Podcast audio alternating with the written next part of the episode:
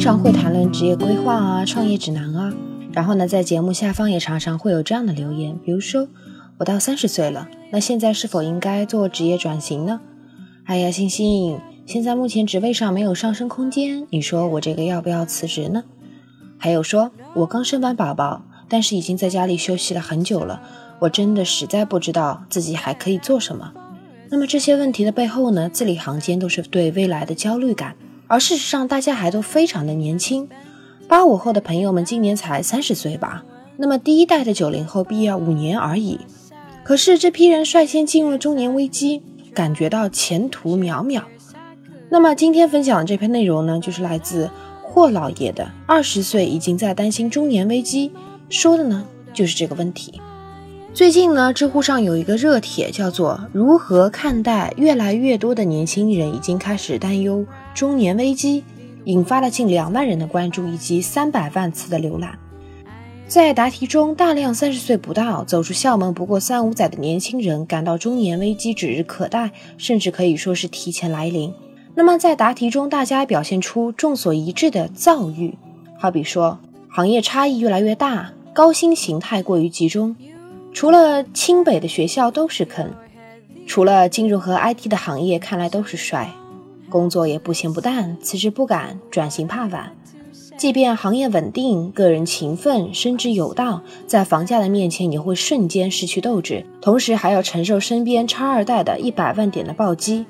十年后能够解决居有定所、子女教育、父母养老，达到体面的生活状态，基本上已经属于不可能完成的任务。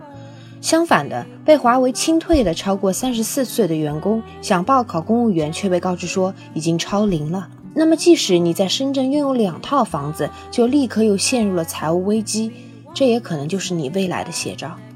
比一眼望到头的人生更可怕的是，其实你根本就看不到头啦。所以怎么办呢？唯有报复。人的焦虑在于不仅要成功，而且要快速成功。过去二十年的经验告诉大家，时运比努力重要。风口一旦错过，永世不得翻身。不管那些鸡汤文如何告诉大家说上升通道并没有关闭，那不可否认的是，这的确是一个经济不太好的年代，尤其对年轻人来说更显得如此。在西方，中年危机发生在四十五到六十四岁，表现为由年龄变化、事业停滞、婚姻转淡、子女离巢而引发的虚无感；而美国男性中年危机的特征就是。疯狂的购买奢侈品，并且追逐青春美少女，企图重回年少轻狂的时代。而在中国，大家还没有年轻过就感到老了。今年四月份，新华网推出了调查，叫做“九零后真的已经陷入中年危机了”。近六成的网友不认为九零后算中年人，但是同意九零后遭遇中年危机这个说法。你看，从前呢还觉得自己只是个宝宝，一毕业就要面临短短几年之内要搞定事业、婚姻和住房三件大事，这是比好歹有套房产垫底的七零后和八零后更为残酷的生涯。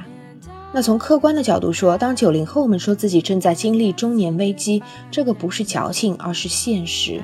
事实上，四万亿旧事已成往事，中国已经达到了一个微利的慢发展的阶段。传统行业一再贬值，直到一文不值，很难有新的机会让你施展拳脚。大多数不在风口的行业，年薪十万、二十万已经到了天花板。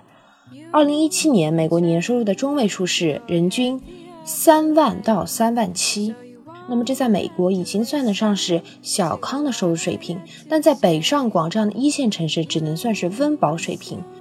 我们不断的被十五万一平米的天价学区房、上海市民放弃公立小学转向私立学校这样的帖子啊，纷纷的刷屏。那么前不久呢，一位身为高管的妈妈就发了个帖子，抱怨说她月薪三万，但却撑不起孩子的一个暑假。她家五年级的女儿一个假期的花销是美国游学两万。对吧？保姆要五千块，钢琴授课要两千，游泳两千，英语、奥数、写作这样的培训班要六千，这样的话就算下来三万五了。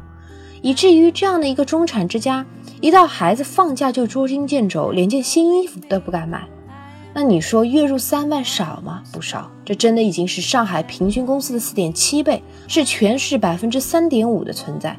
那月入三万多吗？不多，尤其是这三万全部来自主动收入，一旦停了工资，那你就断了粮饷。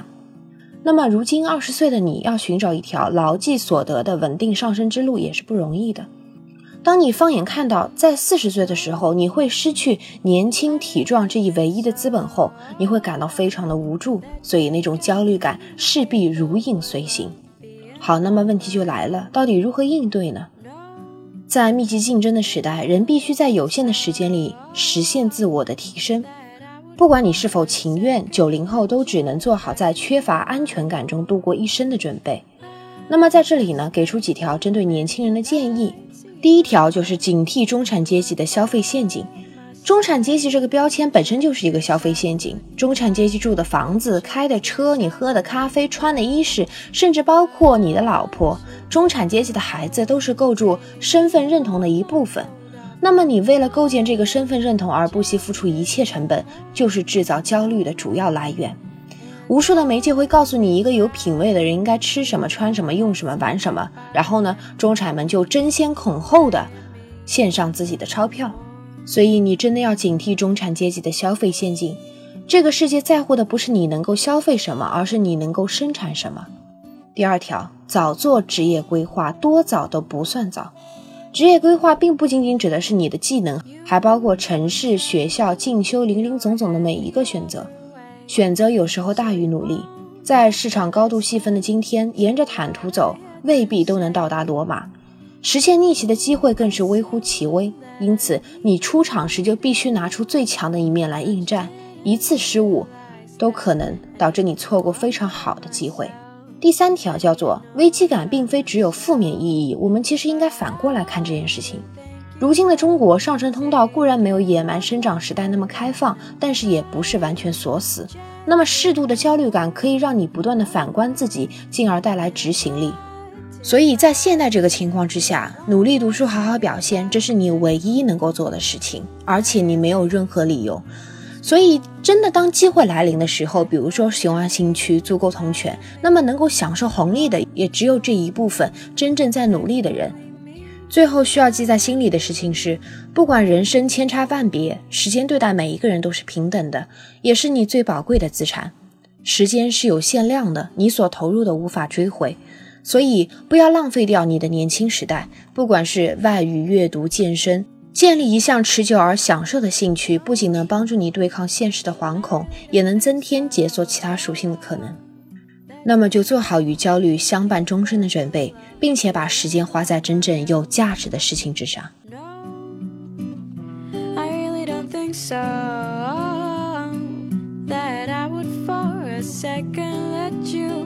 walking through my door.